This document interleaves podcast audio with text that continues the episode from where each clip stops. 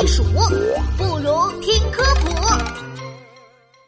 用光逃跑的竹节虫，小朋友们好呀！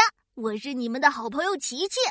今天我要和竹节虫一起玩捉迷藏，你猜我能不能找到它呢？我找，我找，我找找找！这一次我一定要找到竹节虫。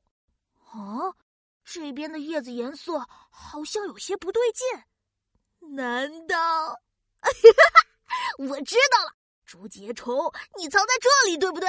嘿嘿嘿，看我抓住你！哼哼，看我的超级闪色法，我闪闪闪！这个时候，竹节虫身上突然发出了五颜六色的光芒，就像是彩虹一样，把我的眼睛都要亮瞎了。啊，竹节虫呢？它一下子又消失了。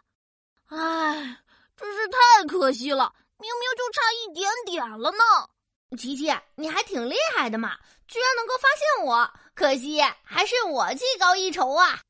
竹节虫，你你刚才怎么会发光呀？